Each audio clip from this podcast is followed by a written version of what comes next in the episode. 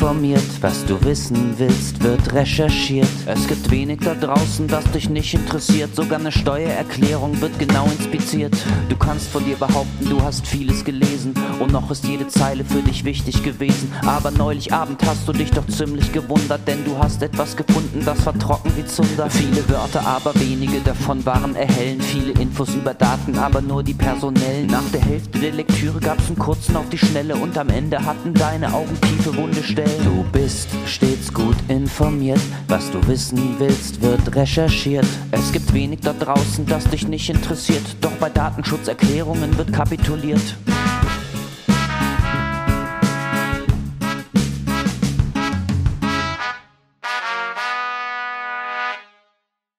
Hallo und herzlich willkommen zu einer weiteren Folge von Dr. Datenschutz, der Podcast.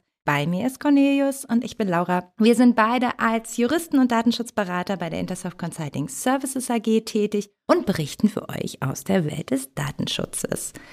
Hallo Cornelius. Hallo Laura. Es ist mal wieder soweit. Wir haben mal wieder einen Gast. Wow. Und zwar, Laura, es ist ja so, was wir beide richtig, richtig gut können, ist Datenschutzerklärungen verfassen. Also wir, wenn jemand Datenschutzerklärung gut verfassen kann, dann fallen mir eigentlich nur wir beide an irgendwie. Aber Stimmt. und weil wir so gute Datenschutzerklärungen verfassen können, Ja, haben wir da ein Sechs-Augen-Prinzip. total. Ja. Deswegen haben wir uns jemanden geholt, der kann das mindestens, mindestens noch besser als wir mit diesen Datenschutzerklärungen. Was? Was? Moment, Moment. Was? Wer? Ja, ich, ich glaube, da Besser gibt als wir? ich glaube, da gibt so jemanden, ja. Das ist so ein Rechtsanwalt im Datenschutz-Marketing-Recht. Promoviert ist er, hat vor allen Dingen auch einen sehr erfolgreichen Podcast Rechtsbelehrung, Recht und seine Auswirkungen auf moderne Technologien und die Gesellschaft. Das macht er zusammen mit dem Radiojournalist Markus Richter. Toller Podcast, gefällt mir gut. Auch ein tolles, Mhm. tolles Intro, so Geigen und so. Also letztes Thema sehr spannend, können staatliche Stellen Telegram zur Entfernung rechtswidriger Inhalte zwingen. Äh, Beides gute Jungs, macht Spaß zu hören. Stimmt. Das ist vor allen Dingen natürlich aus Datenschutzsicht interessant. Ist er Betreiber des Datenschutz-generator.de. Also äh, wahrscheinlich, ich hoffe, ich lehne mich jetzt nicht aus dem Fenster und behaupte da Quatsch, aber wahrscheinlich die meist verfasstesten oder meist zu lesendsten Datenschutzerklärungen im deutschen Raum. Herzlich willkommen, Dr. Thomas Schwenke. Hallo Thomas, grüß dich. Hallo Laura, hallo Cornelius, danke, danke sehr für die schöne Einleitung. Ich freue mich, grüße euch beide auch und ich wusste gar nicht, dass es ein Wettstreit sein wird, aber ich bin sehr gespannt, was noch kommt. Nein, es ist ja kein Wettstreit, sondern wir, wir setzen unsere geballte Qualität zusammen, um, um die perfekten Datenschutzerklärungen zu verfassen. Ja, ja, das Stichwort äh, Thomas muss sein Kollaboration momentan. Alles muss ja Kollab sein, also auch das jetzt. Ist doch ganz klar. Oh je, das war, Gemeinsam. das war wahrscheinlich die Auswirkung des Rechtsanwalts da sein, dass man als erstes kompetitiv einsteigt, bevor man guckt, ob man sich noch irgendwie gütlich einigen kann. Genau, es wird erstmal geschossen, damit Ja. man dann später wieder, äh, ja, ganz großherzig dann dem Vergleich zustimmen kann. Richtig. Und dann hat man vor dem Richter das Gesicht bewahrt und vor der Gegenseite und vor allen Dingen vor Mandanten. Und dann sind alle Hm, zufrieden stimmt. und gehen nach Hause. Und es gibt noch eine Einigungsgebühr. Und es gibt noch eine Einigungsgebühr, genau, die, ähm, Oh, die, wow, okay. die uns Rechtsanwälten natürlich komplett egal ist. Natürlich. Geht ja nicht ums Geld oder so.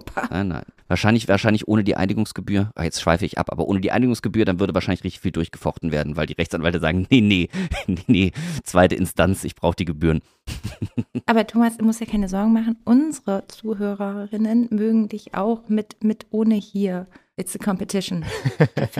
Das ist überhaupt nicht schlimm. Wir können hier ganz herzlich und einig und selig sein. Das ist total okay. Das, äh, das geht schon klar. Das ist auch meine Absicht, deswegen passt alles wunderbar. Ja, aber Cornelius hat schon gestartet und zwar ja ein bisschen humorig, wie er so ist, ähm, und hat gesagt, hier Datenschutzerklärungen. Also ich meine, ich glaube, es gibt natürlich kaum etwas, was auch, ich sag mal auch der Laie nicht mit dem Datenschutz verbindet, wie also synonym quasi die Datenschutzerklärung. Das ist ja aber, also neben, ich sag mal, Brot- und Buttergeschäft, aber da steckt ja eine ganze Menge Musik drin. Also da gibt's Möglichkeiten und man sieht ja auch alles Mögliche. Ist jetzt ja auch nicht immer alles nur gut, aber, aber es ist ja einfach, die Vielfalt ist ja da und vielleicht mal so als allererste Frage. Wir wir stellen uns mal was vor. Cornelius und ich, wir mögen ja immer praktische Beispiele. Wie du ja vielleicht weißt, unser Lieblingsbeispiel ist die Cornelius GmbH. Die versucht natürlich so datenschutzcompliant wie möglich zu sein, ist ja klar. Und wir versuchen die Sachen ja gut zu machen. Und wie wir in einer früheren Folge schon mal besprochen haben, was muss denn eigentlich auf so eine Seite? Da sind wir natürlich bei dem großen Thema Datenschutzerklärung stehen geblieben. Da hatten wir dich halt noch nicht. Und jetzt bist du ja da, jetzt können wir uns dem widmen. Also, du weißt, hier machen kleine Corneus-Püppchen, die Corneus GmbH und jetzt, jetzt soll das so langsam echt und ernst werden. Jetzt wollen wir da eine Datenschutzerklärung. Erstens, brauchen wir das und warum brauchen wir das und wo fangen wir da an?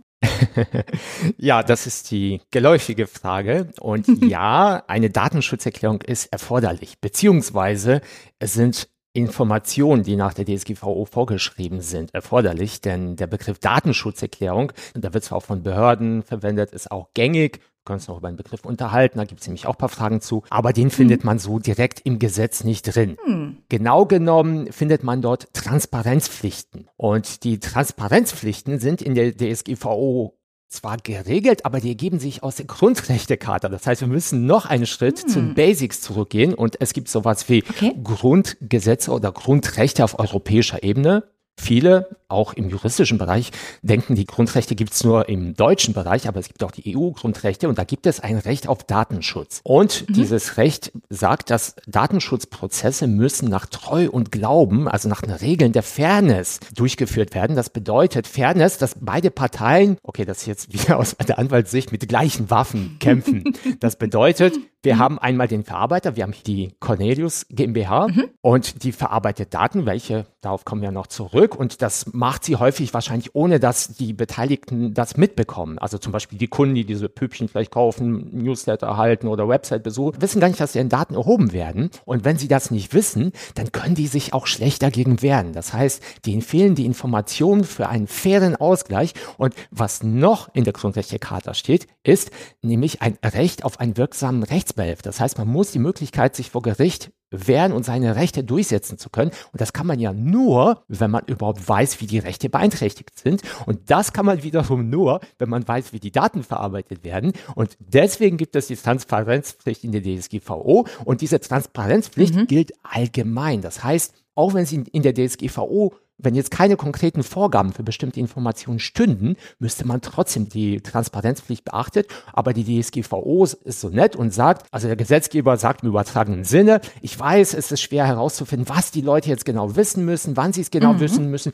Deswegen stelle ich bestimmte Regeln auf und gehe davon aus, dass diese Regeln notwendig sind und auf jeden Fall eingehalten werden müssen. Aber diese Regeln sind nicht abschließend. Das heißt, auch wenn in der DSGVO keine Vorgaben für Informationen stehen, kann es sein, dass man trotzdem noch zusätzliche Informationen liefern muss, obwohl sie nicht in der DSGVO stehen. Also eine ganz kurze, kleine und feine Herleitung, woher die Pflicht, eine Datenschutzerklärung zu haben, kommt. Also ich muss.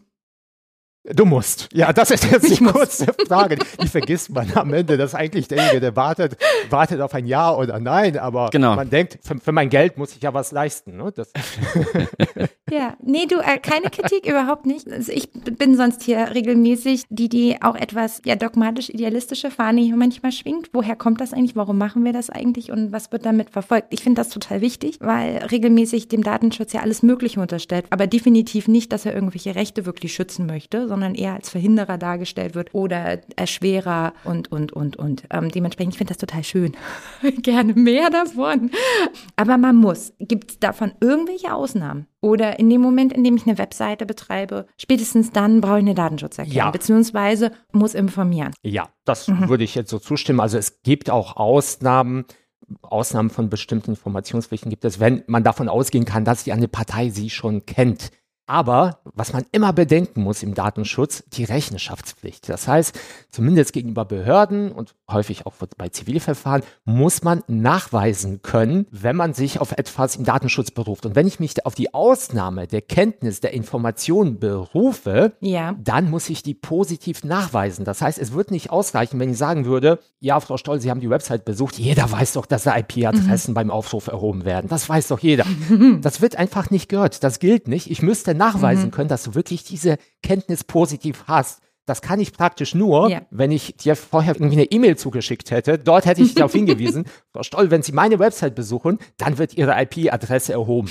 Und wenn du dann die Website besuchst und keine Datenschutzerklärung da ist, dann kann ich mich berufen, dass zumindest bei dir die notwendige Kenntnis vorhanden war, aber auch nur bei dir. Das heißt, wie du siehst, diese Ausnahme ist sehr, sehr selten. Und was noch als Ausnahme mh, zutreffen könnte, wenn es eine persönliche und familiäre Nutzung oder Verarbeitung von Daten ist. Das ist aber eher so der private Bereich. Wenn ich eine Website habe, äh, dann richtet sie sich an die Öffentlichkeit insoweit, dass jedermann sie besuchen kann. Und in diesem Fall sollte man davon ausgehen, dass man nicht mehr im persönlichen familiären Umfeld ist und auf jeden Fall auch Datenschutzhinweise braucht. Dieses persönliche und familiäre ist zum Beispiel, wenn ich jetzt, nehmen wir mal an, bei einer Social Media Plattform ein Profil habe und darin nur mit meinen Freunden mich austausche, also auch keine Bilder von Menschen poste, die öffentlich sichtbar sind. Im Ergebnis führt es dazu, dass die meisten Social Media Profile wahrscheinlich so häufig Datenschutzhinweise bräuchten, aber da steigen wir besser nicht ein, weil das hört sich ja so fatalistisch an.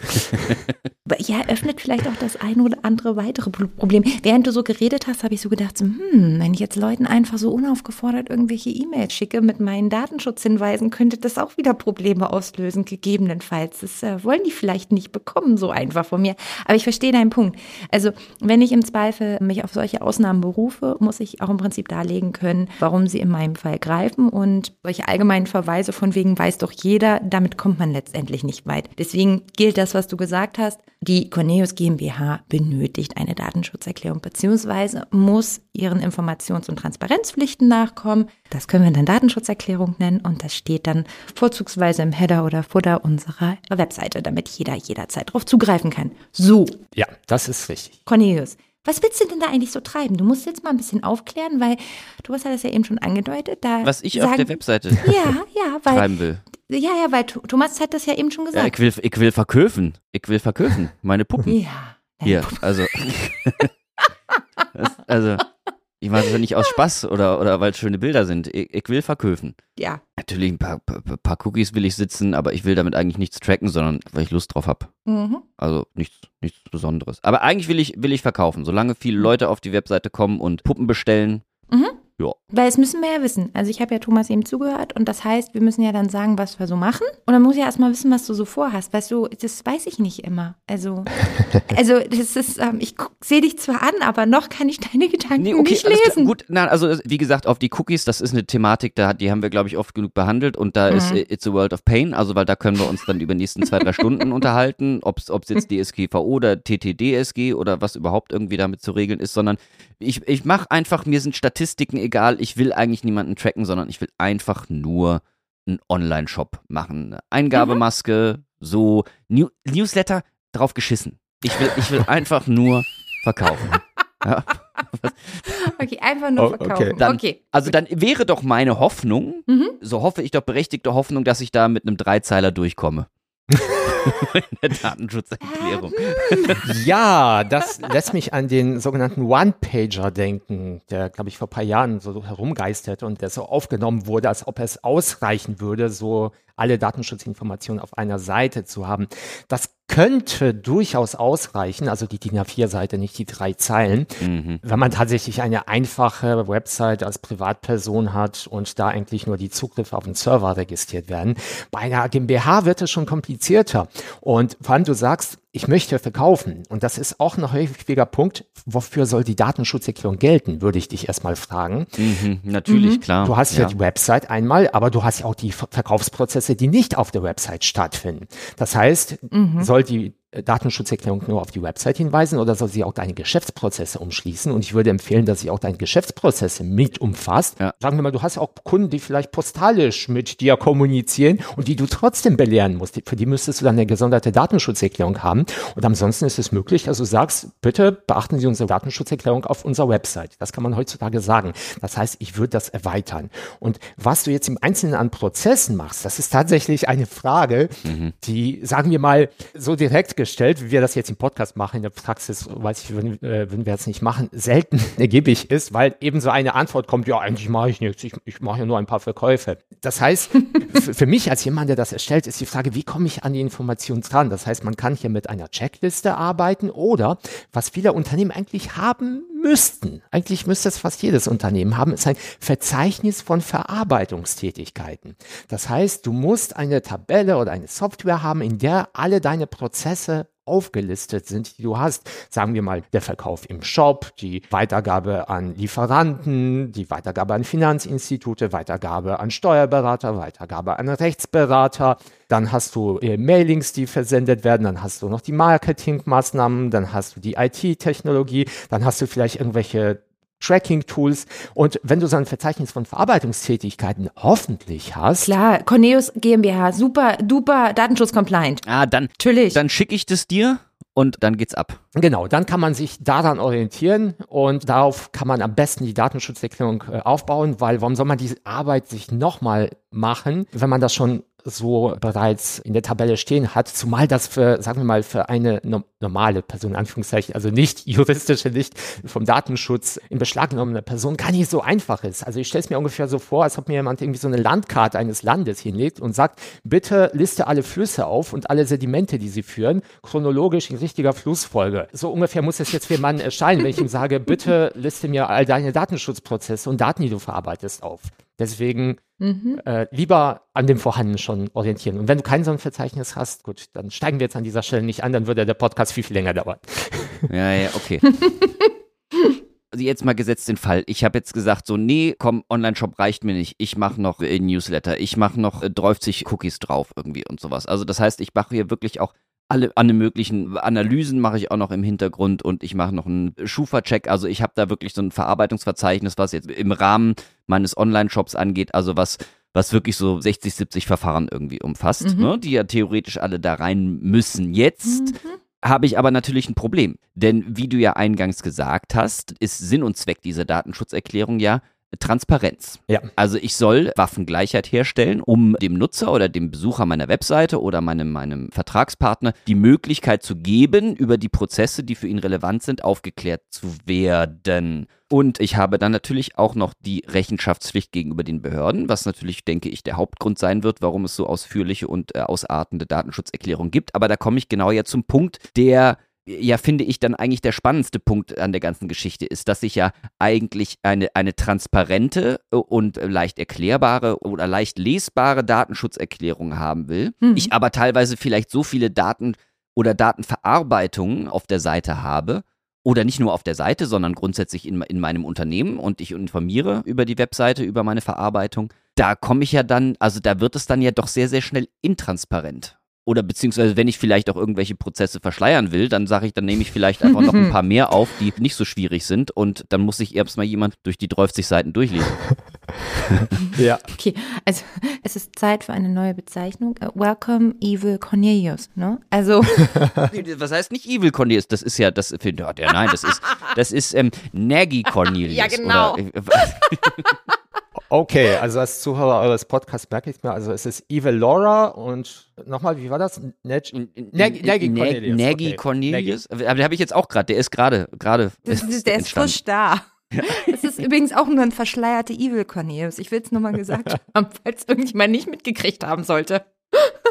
Ja, äh, also, um auf Engels gleich auf deine Ausführungen einzugehen das ist tatsächlich so einer der größten Spannungspunkte. Die Datenschutzerklärung muss vollständig sein. Das steht so im Gesetz. Gleichzeitig steht im selben Satz, dass sie auch transparent, präzise sein muss, leicht zugänglich und in klarer und einfacher Sprache. Das scheint sich so wie zu widersprechen, weil präzise bedeutet auf den Punkt gebracht, mhm. klar, das Gröbste, das Wichtigste, gleichzeitig vollständig. Und wenn es um vollständig geht, kurzer Einwurf, wir haben das Ob besprochen, du brauchst eine Datenschutzerklärung. Wir haben noch den Punkt, welche Inhalte müssen noch hinein, dazu kommen wir noch. Und wir sind jetzt an einem Punkt, wie muss sie an den Mann gebracht werden? Laura, Laura, mhm. jetzt bin ich bei Evil Laura.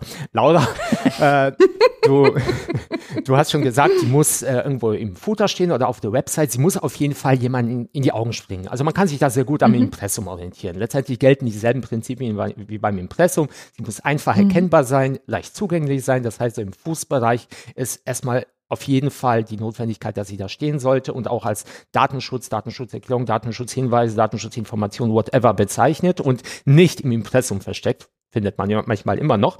So, aber jetzt kommen wir zu dem Inhalt und der Inhalt soll vollständig sein. Das heißt, ja, grundsätzlich musst du alle Informationen, die die DSGVO vorsieht, zu allen Verarbeitungsprozessen auflisten. Das heißt, du hast so eine Matrix. Mhm Horizontal hast du die Prozesse, vertikal hast du die Informationen, mhm. die du nennen musst. Das wird natürlich sehr viel sein. Mhm. Musst du aber trotzdem für die Präzision sorgen. Das ist deine Aufgabe und die ist durchaus machbar, indem man die Daten zum Beispiel am Anfang gliedert. Das heißt, wir haben von dem One-Pager gehört und wir wissen, diesen One-Pager in der Praxis werden die auch nicht viel mehr gelesen und die haben auch, führen auch nicht unbedingt dazu, dass die Leute sich viel, viel informierter fühlen. Du musst nicht dafür sorgen, dass die Leute tatsächlich die Informationen aufnehmen, sondern du musst sorgen, dass so der durchschnittliche wirklich aufmerksame Besucher entsprechend der ihm zuzubilligenden Erwartungs- oder Aufmerksamkeitshaltung, dass er diese Informationen hinreichend aufnehmen kann.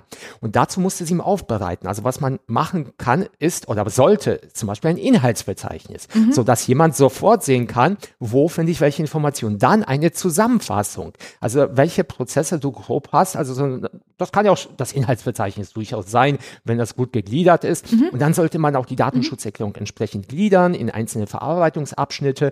Auch wichtig dabei ist die Gestaltung. Das heißt, dass man zum Beispiel Absätze wählt, mhm. die ein Margin, äh, Margin, äh, Margin Englisch, ähm, wer ist das mal auf Deutsch, Abstand mhm. haben voneinander und nicht so eine Bleiwüste finden. Also ich sehe sehr, sehr häufig Datenschutzhinweise, wie alle Rechtstexte, die einfach so untereinander wie so eine Bleiwüste zusammengefasst sind. Das ist intransparent. Ja. Wenn das vor Gericht kommt, kann man davon ausgehen, das wird nicht als transparent betrachtet. Das ist ja auch nicht lesbar. Das ist furchtbar. Nee, Nee, kann man auch nicht zumuten. Finde ich ja interessant. Also meinst du wirklich, wenn irgendjemand dann mal die Cornelius GmbH, die einfach sagt, so komm, ja. ich hau hier alles Fließtext, Fließtext, alles rein, ist mir, ist mir scheißegal. Äh, da siehst du erhöhte Gerichtsgefahr oder Abmahnungsgefahr beziehungsweise Bußgeldgefahr wegen intransparent? Egal. Gericht, Aufsichtsbehörde, ich weiß es nicht. Sanktionsgefahr. Also potenziell, was droht, ist natürlich einmal, bei Abmahnungen wissen wir jetzt noch nicht. Also es gab auch schon Abmahnungen, hm. deswegen, ja. das ist jetzt, muss der EuGH klären, ob man wettbewerbsrechtlich als ja. Mitbewerber solche Fälle abmahnen kann. Es gibt ja auch Erleichterungen, mhm. Gesetz gegen unlauteren Wettbewerb, dass man die Kosten nicht verlangen kann, dass man es ab 100 bis zu 250 Mitarbeitern, es bei 100 Mitarbeitern beim ersten Mal eine Unterlassungserklärung abgeben muss. Aber das ist die Frage, ob man das alles muss. Aber auf jeden Fall ein Bußgeld ist möglich und Bußgeld ist, äh, soll ich mal sagen, ist nicht unbedingt das, was einem sofort droht. Was einem aber droht, ist auf jeden Fall eine Prüfung der Behörde. Denn mhm. was man bedenken sollte, so eine Datenschutzerklärung ist eine Visitenkarte, eine datenschutzrechtliche Visitenkarte, das erste, was die Behörde von dir sieht. Und die meisten Verfahren, in denen die Datenschutzerklärungen auftauchen, die fangen damit an, dass jemand sich über die Cornelius GmbH bei der Aufsichtsbehörde beschwert, was macht die Aufsichtsbehörde? Die schaut sich erstmal deine Datenschutzerklärung an.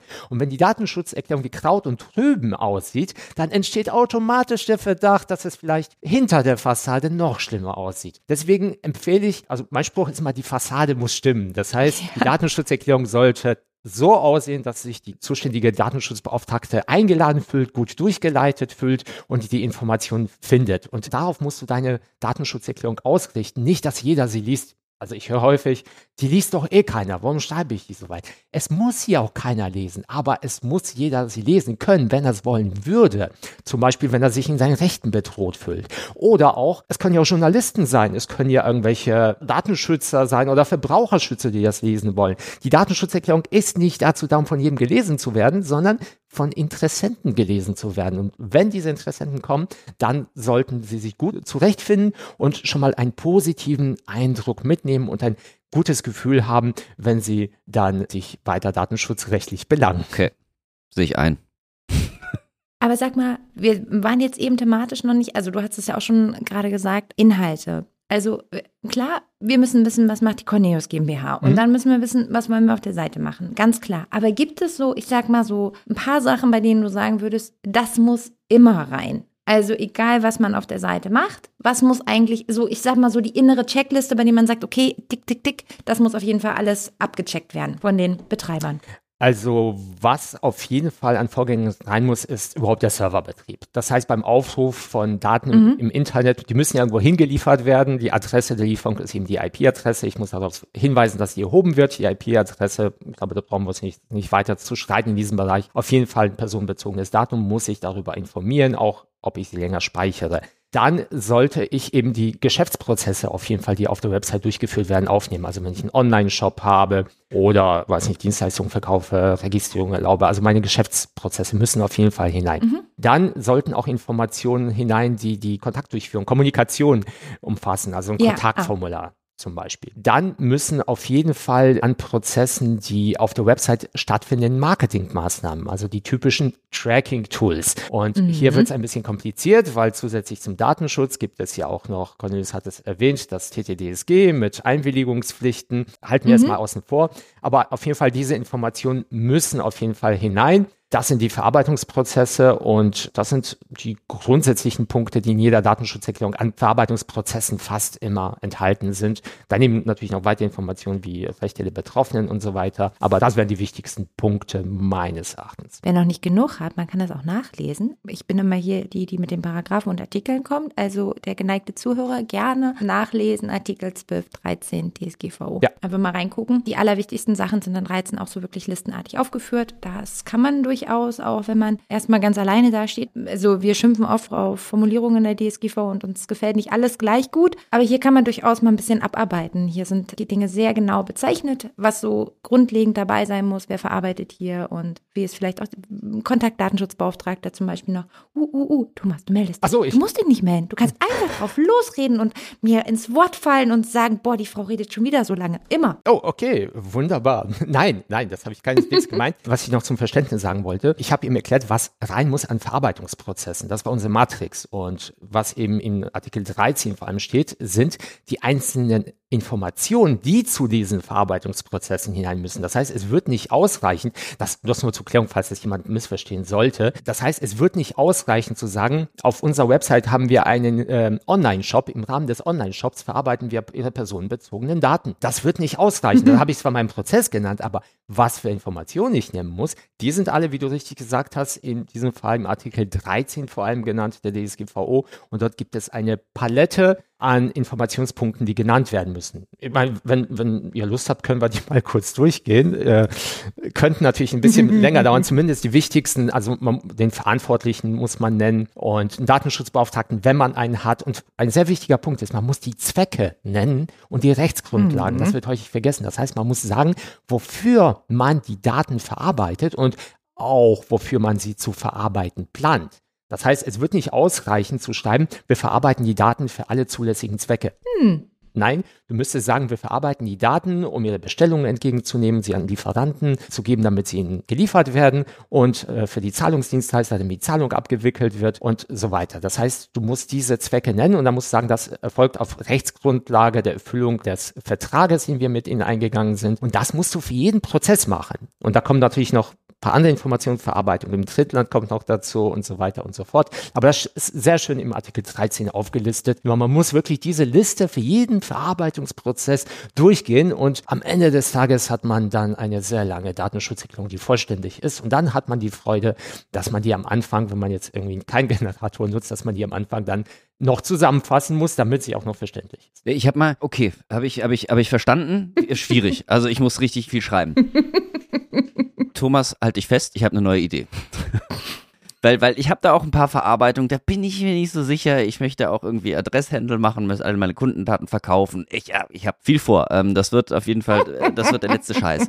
Da bin ich mir nicht so sicher, ob ich das jetzt einfach in die Datenschutzerklärung mache und so gut. Deswegen, pass auf, Thomas, die Idee ich nenne es einfach Datenschutzbestimmungen mm. und lass die Leute zustimmen. Was sagst du denn jetzt? ich, ich, vermute, dass du wahrscheinlich äh, Rechtsliteratur zum Thema liest oder einfach äh, oder warum du auf so einen Punkt kommen solltest oder einfach dem Glauben nachgehst. Das ist ja eine Glaubensrichtung, dass eine, Ein doch, doch, dass das eine Einwilligung alles löst. Doch, doch, dann haben sie doch ihre Einwilligung erteilt. Genau, ist doch super. Solange man irgendwas anhat, ja. passt alles. Ja, so dachte ich mir. Genau, also die, die AGBs muss ich ja auch zustimmen. Da kann ich doch auch den Datenschutzbestimmungen zustimmen.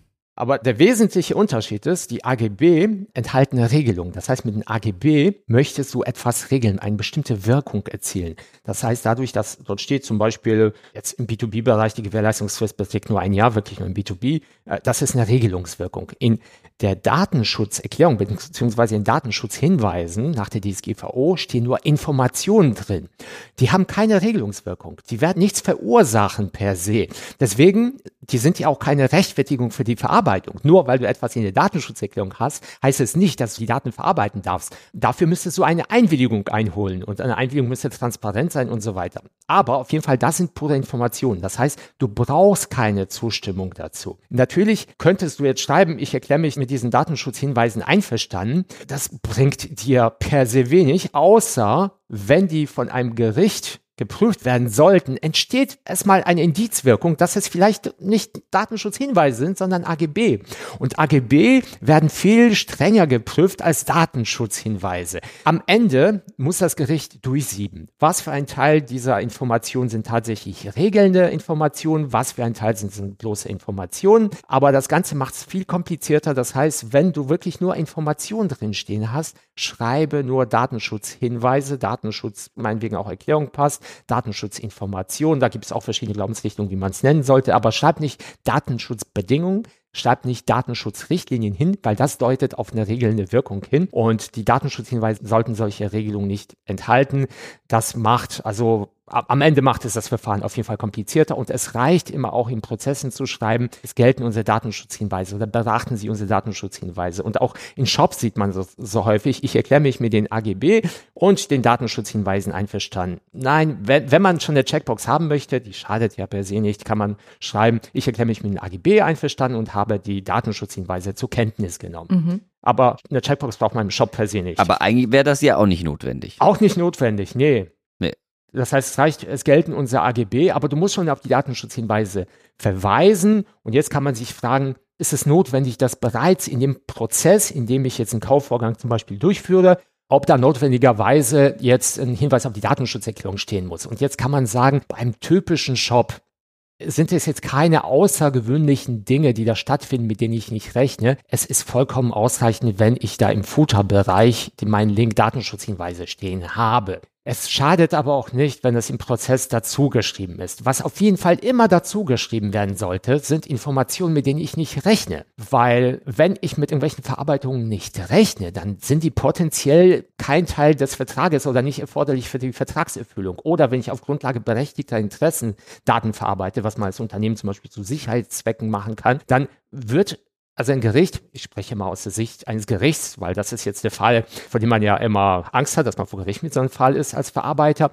Wenn ein Gericht diese berechtigte Interessen beurteilt, dann fragt es, konnte die Person mit dieser Verarbeitung rechnen? Und die sagt, ja, diese außergewöhnliche Verarbeitung, die steht ja in der Datenschutzerklärung drin. Und da sagt der Richter, ja, da wird doch keiner die Datenschutzerklärung bei meinem Kaufprozess aufrufen. Das hätten Sie oben schon hinschreiben müssen. Das heißt, solche Hinweise wie zum Beispiel hm. im Rahmen Ihres Kaufprozesses führen wir zum Beispiel irgendwelche automatischen äh, Bonitätsprüfungen oder etwas in der Art durch. Oder wir transferieren Ihre Daten zu Weiterverarbeitung äh, nach Nordchina oder so etwas.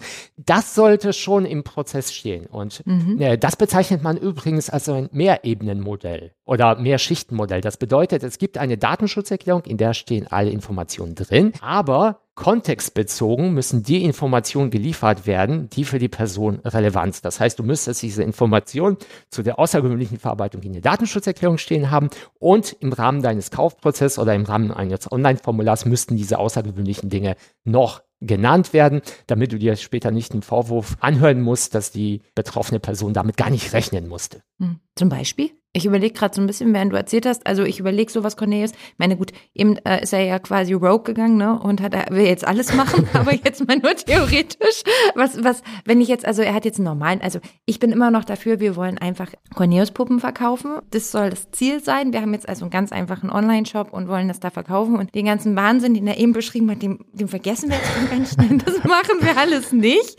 Aber was wären das dann zum Beispiel? Für die Zuhörer so mal so als Gradmesser, was ist denn dann eine außergewöhnliche Verarbeitung. Ich glaube, das ist vielleicht gar nicht so, so leicht zu unterscheiden, um dann zu wissen, hier muss ich vielleicht mehr machen. Also eine außergewöhnliche Verarbeitung ist im Außer Verarbeitung im Drittland, in einem gefährlichen Drittland, das würde ich zum Beispiel als außergewöhnlich betrachten. Und jetzt kommen wir wieder in die Problematik, wie sieht es mit den USA? Sind die USA ein nee, besonders nee. strenges Drittland? Mhm. Aber wie ist es, ich habe eben China genannt, oder sind, mhm. nehmen wir mal an, es, es, sind ja, es ist irgendwie eine Online-Apotheke und die Daten werden auf einen Server in einem Drittland, das nicht unbedingt bekannt für seine Menschenfreundlichkeit ist, verarbeitet. Dann würde ich sagen, das ist eine Information, die für mich sehr relevant ist. Also als Verprobung kann man dazu sich fragen, wenn ich diese Information der Person später mitteile, wird sie überrascht sein? Wird sie sagen, oh, dann hätte ich den Vertrag potenziell nicht abgeschlossen. Mhm. Wenn du diese beiden Fragen mit Ja bejahen kannst, dann ist es sehr wahrscheinlich eine Information, die du schon am Anfang platzieren solltest. Worüber man auch sprechen könnte, wären zum Beispiel Bonitätsprüfungen. Mhm. Muss ich mit Bonitätsprüfungen zum Beispiel als ein B2C-Käufer die Gegenstände des täglichen Lebens auf Rechnung kaufen will, muss ich damit rechnen, dass meine Daten an irgendwelche Bonitätsprüfer gesandt werden. Jetzt kann man natürlich einen Bereich, wo manche sagen, ja, muss man rechnen, das weiß jeder, die anderen sagen nicht.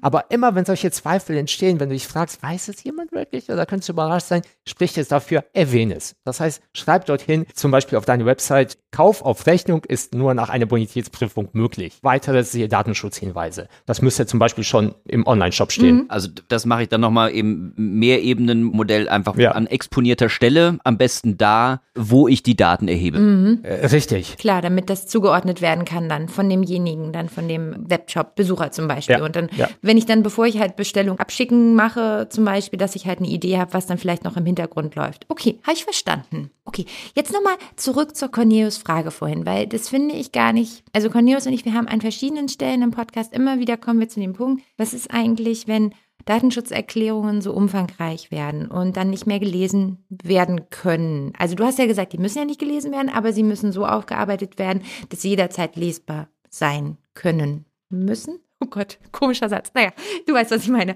Ähm, so, ähm, da ist so ein bisschen meine Frage, was kann ich denn vielleicht machen, also du hast gesagt, eine Gliederung ist zum Beispiel gut. Das finde ich ein super Hinweis. Mhm. Hast du noch so ein paar Best-Practice-Hinweise, was man so machen kann? Weil man kennt es ja so auch von großen Anbietern. Cornelius hat es ja vorhin schon angeteasert, die dann zum Teil das ja auch, also es, es gibt Datenschutzerklärungen, an denen habe ich mir die Zähne ausgebissen schon. Also weil ich versucht habe, irgendwas zu ja. verstehen.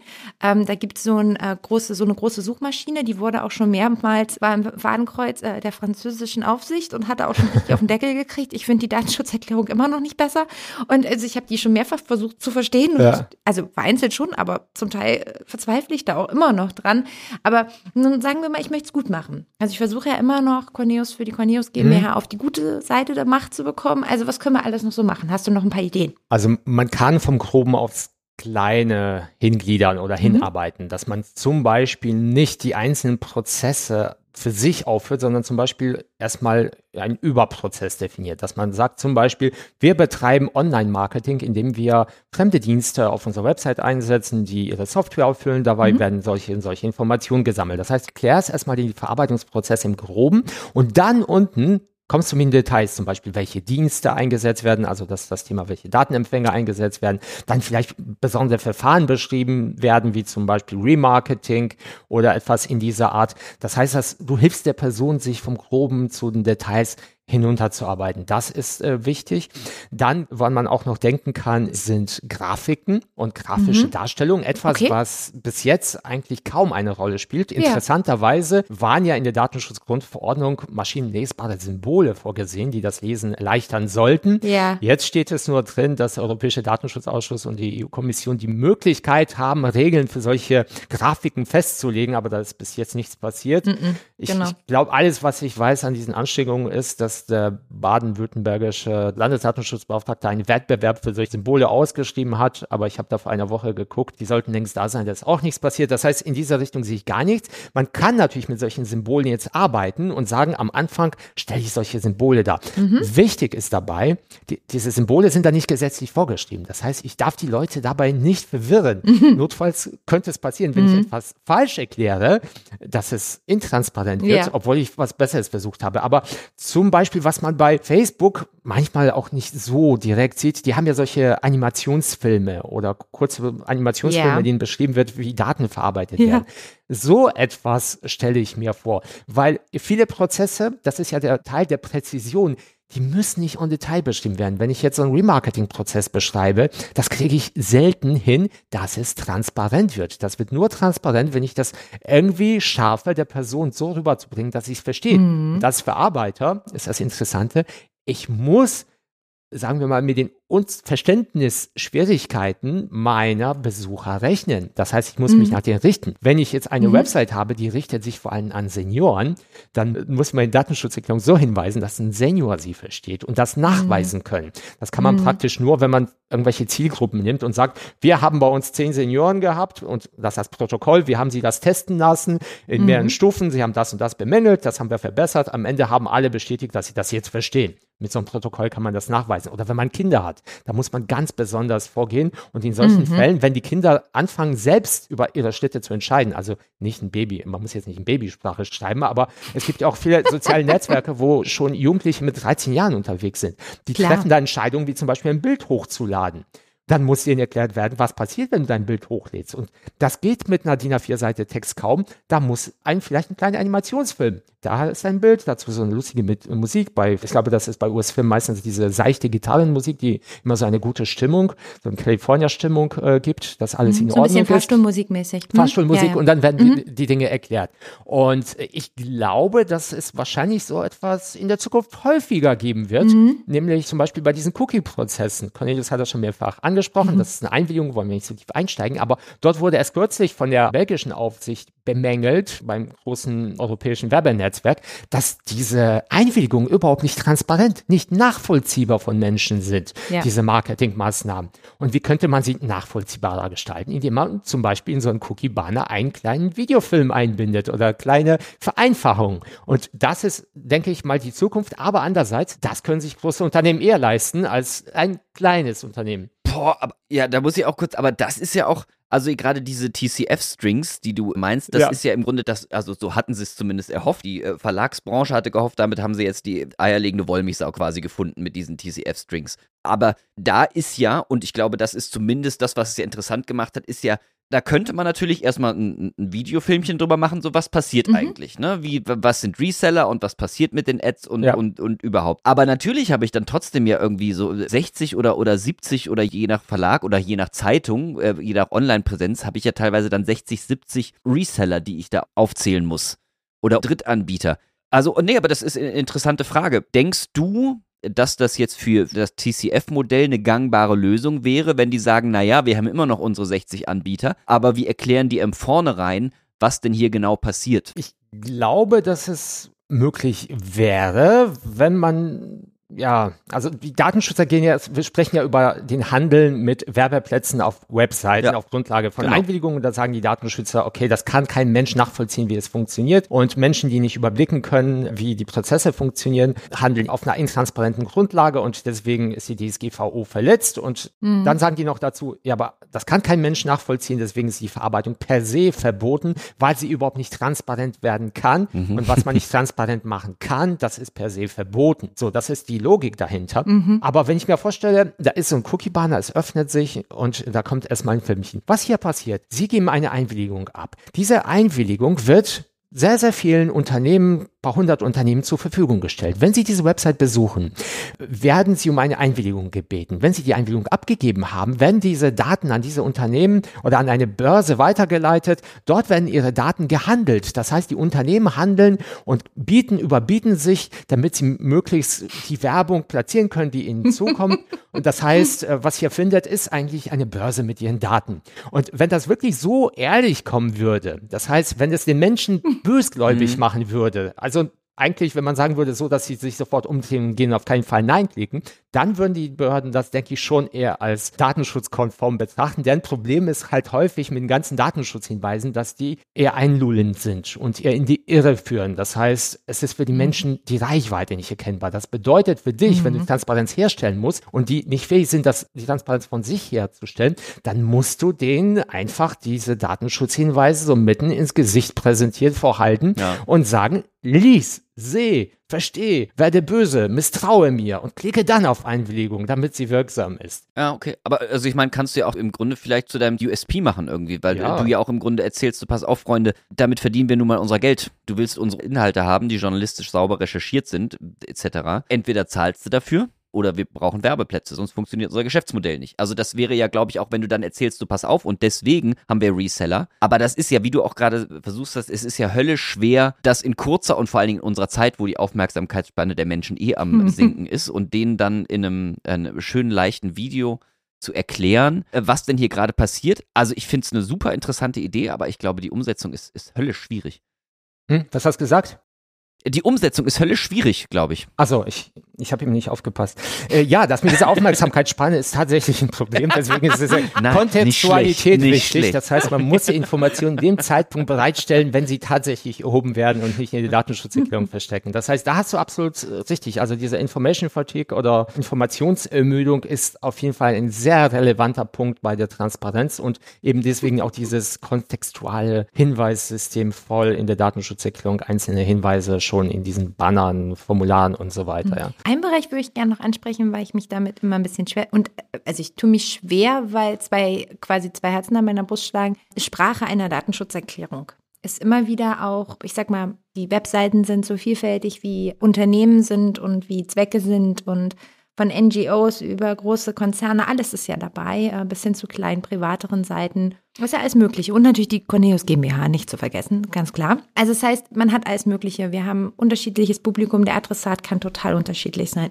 Und es ist regelmäßig, also zumindest in meinem Beratungsalltag, kommt es vor und nicht so selten, dass mich die verantwortliche Stelle dann anhaut und sagt so, ja, Laura, okay, wir wollen das alles machen. Hier, Datenschutz wichtig. Aber komm, Mensch, das versteht man überhaupt nicht. Und können wir da nicht andere Worte benutzen und können wir es nicht anders sagen? Und gerade wenn zum Beispiel der Adressat zum Beispiel jüngeres Publikum ist oder vielleicht ganz gezielt eben das ein Angebot ist, das zum Beispiel auch an Kinder adressiert ist. Ich tue mich damit total schwer. Also zum einen, weil ich es sprachlich wirklich herausfordernd finde, aus diesem, ich sag mal auch juristischen Korsett rauszukommen und zu sagen, bewege mich davon weg und fühle mich trotzdem rechtssicher. Hm? Und ähm, auf der anderen Seite aber trotzdem alles zu verwursten, was da trotzdem rein muss, Ja. was ich häufig auch nicht unjuristisch ausdrücken kann. Weil es ist nun mal so. Also es gibt auch ja durchaus Negativbeispiele, die, die, die bringen mich vielleicht zum Schmunzeln, wenn mir jemand äh, sagt, ähm, hier bei uns sind Cookies nicht nur lecker, sondern machen Werbung.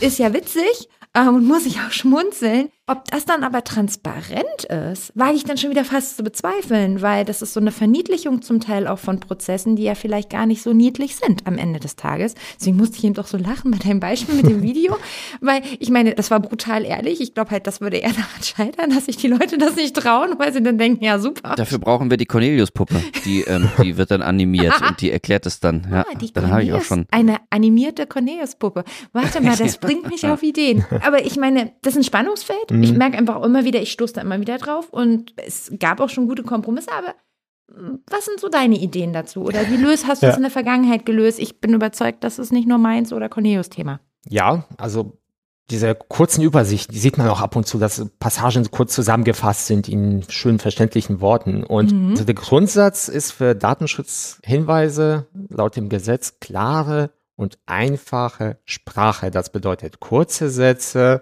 nicht mehr als ein Komma drin, möglichst keine Fremdworte oder die Fremdworte müssen erklärt werden, was sie bedeuten und möglichst wenig Modalverben. Das heißt nicht, wir könnten ihre Daten erheben, sondern wir erheben ihre Daten, wenn dies und das passiert, formulieren. Das heißt, dass es, dass man nicht im Unklaren gelassen wird. Also so eine Datenschutzerklärung, die sagen würde eben, verarbeiten potenziell alle ihre Daten. So, da haben sie es.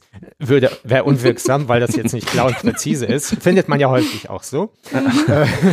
Also vielleicht nicht, nicht in diesem Ausdruck. Und das heißt, eigentlich spricht es dafür, dass solche Formulierungen aufgenommen werden. Und äh, viele wünschen sich das. Das heißt, ich habe es auch häufiger, dass Menschen sagen, können Sie das für mich kurz verständlich zusammenfassen. Ja. Erstens der Punkt, das wird viel teurer, als wenn ich tatsächlich eine Datenschutzerklärung schreibe. Das wird teurer, als wenn ich die Datenschutzerklärung gemacht habe, weil ich muss mich hinsetzen und ich muss anfangen, prosaisch zu arbeiten. Das habe ich tatsächlich am Anfang gemacht, merkte aber, dass es sehr schwer ist, weil man muss diesen Ballast loswerden. Und äh, wenn Mandanten sich das tatsächlich wünschen, dann sage ich ihnen, hier haben Sie diesen Abschnitt, formulieren Sie diesen Abschnitt mit eigenen Worten oder nehmen lieber eine Texterin oder einen Texter, die das tatsächlich machen und die fassen das zusammen und ich schaue mir dann an, ob das zu meinem Text passt. Aber nicht umgekehrt, dass ich das als Jurist mache. Ich war nie wirklich zufrieden mit solchen Zusammenfassungen, weil die waren doch schon irgendwie kantig, rumpelig und bestanden vielleicht aneinander rein vielen Adjektiven, wo ich meinte, das muss unbedingt rein. Das heißt, grundsätzlich Zusammenfassungen sind sehr gut, aber die sollten von Fachleuten gemacht werden, die sich mit der Sprache auf einer prosaischen Art auskennen und nicht unbedingt für die Juristen. Das heißt, hier muss man zusammenarbeiten und dann sieht natürlich so eine Datenschutzerklärung auch schön aus. Dann ist sie vielleicht, äh, wie Cornelius du gesagt hast, ein USP. Das wird ja auch häufig gesagt, auch von Datenschutzbehörden ist wirtschaftlicher Faktor, Datenschutz ist positiv, aber natürlich ein USP ist nur dann für ein Unternehmen sinnvoll, wenn dieses USP sich, also Unique Selling Point, also diese Einzigartigkeit sich tatsächlich dann auch wirtschaftlich niederschlägt. Ansonsten ist es natürlich, wenn du das aus persönlicher Zufriedenheit eine schöne Erklärung haben möchtest, mit die schön prosaisch zusammengefasst ist, ist es auch okay. Aber in der Regel äh, überlegen sich die Unternehmen das zweimal, wenn ich ihnen sage, dass es halt ein größerer Prozess ist und dass es zusätzlich gemacht werden sollte, dann sagen die, äh, wahrscheinlich wird es mir jetzt nicht so viel finanziell bringen, äh, machen wir später. Mhm. Und deswegen kommt es zumindest in der Praxis, in der wirtschaftlichen Praxis gar nicht so häufig vor. Zumindest mhm. geht es selten über diese Absichtsphase hinaus, nachdem man darüber diskutiert hat. Ich weiß nicht, wie es bei dir, Laura, ist. Kommt sowas dann zustande? Schreibst du häufiger ja. prosaische Zusammenfassungen von Datenschutzerklärungen? Ja, und falls ja, in, in Versform oder? ja, nein. Also es kommt öfter vor, als mir ehrlicherweise lieb ist, dass das an mich herangetragen wird. Richtig in der Umsetzung mit unterstützt habe ich das bisher nur in Konstellationen, in denen sich die Inhalte wirklich an Kinder gerichtet haben. Mhm. Dann war es aber meistens so ein Mix zwischen dem, was quasi, also gerade dann auch unter 16-Jährige, bei denen es einen großen inhaltlichen Anteil gab, der sich quasi an die Eltern gerichtet hat und der war dann am Ende, unterschied sich ja. überhaupt kaum von dem, was letztendlich regelmäßig in ja. den Hinweisen einfach enthalten sein muss. Also das hätte auch auf jeder anderen Seite sein können. Und dann hatte man noch zusätzlich eben Bausteine und Bereiche, die dann eben auch äh, für das kindliche Verständnis zugänglich waren.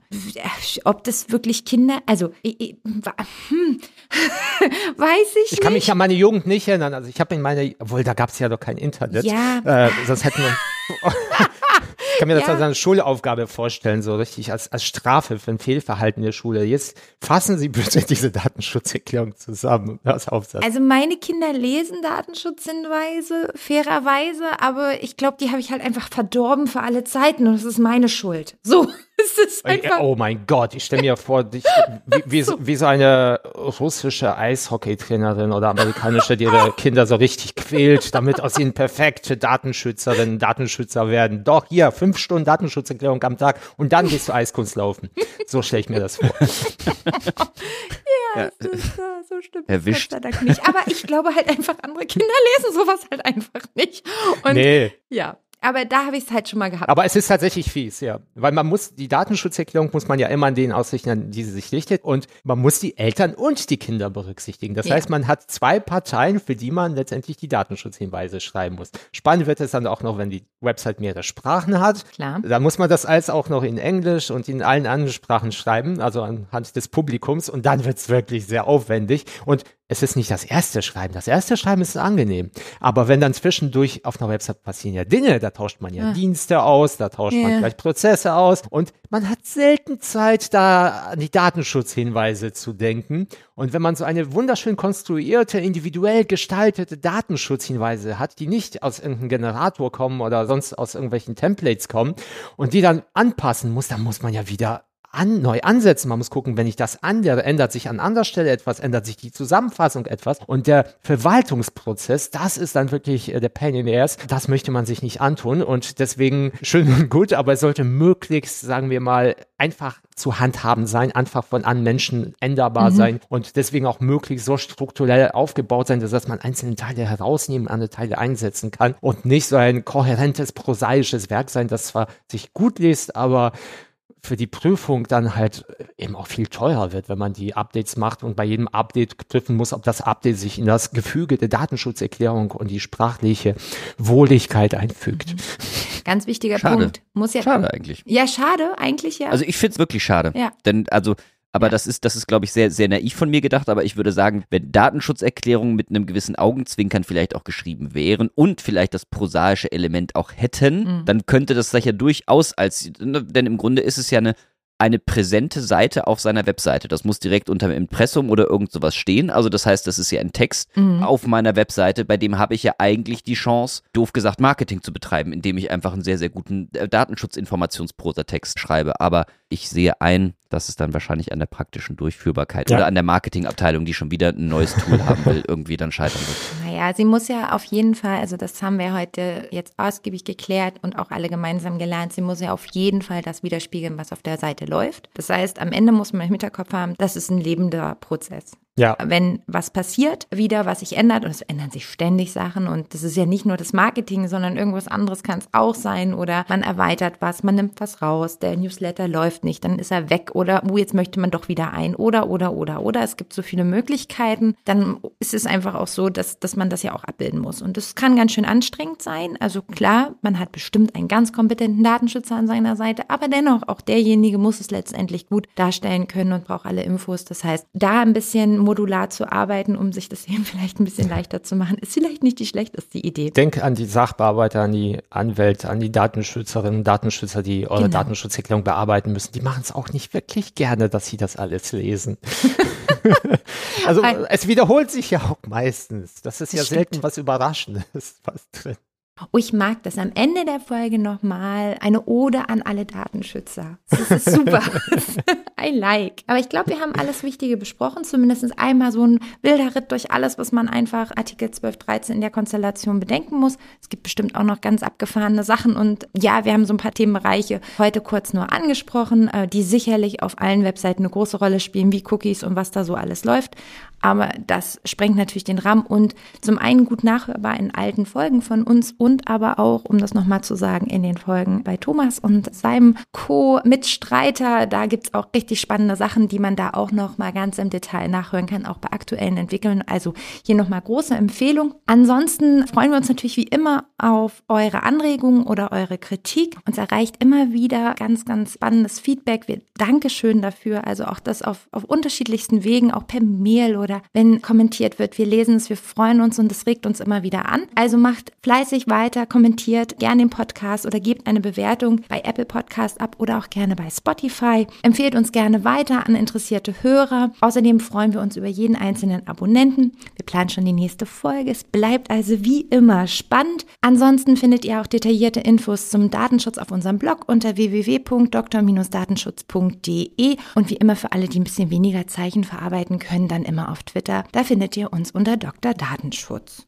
Und dann bleibt mir nichts weiter zu sagen als ganz, ganz großes Dankeschön, Thomas. Wir verlinken alles, was man unbedingt wissen muss und wie man dich finden kann, natürlich in unseren Shownotes. Und schaut und hört gerne rein. Es ist immer spannend. Übrigens, ich bin ein großer Fan auch von deinem Newsletter. Der lohnt sich auch immer. Also mal Stichwort Newsletter. Also kann man auch gut, gut reinlesen. Und es ist auch, das ist übrigens auch ab und zu zum Schmunzeln und nicht nur, so, das gelingt dir offensichtlich gar nicht so schlecht, um das mal aus Lesersicht mal zurückzumelden. Und ja, bleibt mir nichts weiter zu sagen als Tschüss und bis zum nächsten Mal. Tschüss. Tschö.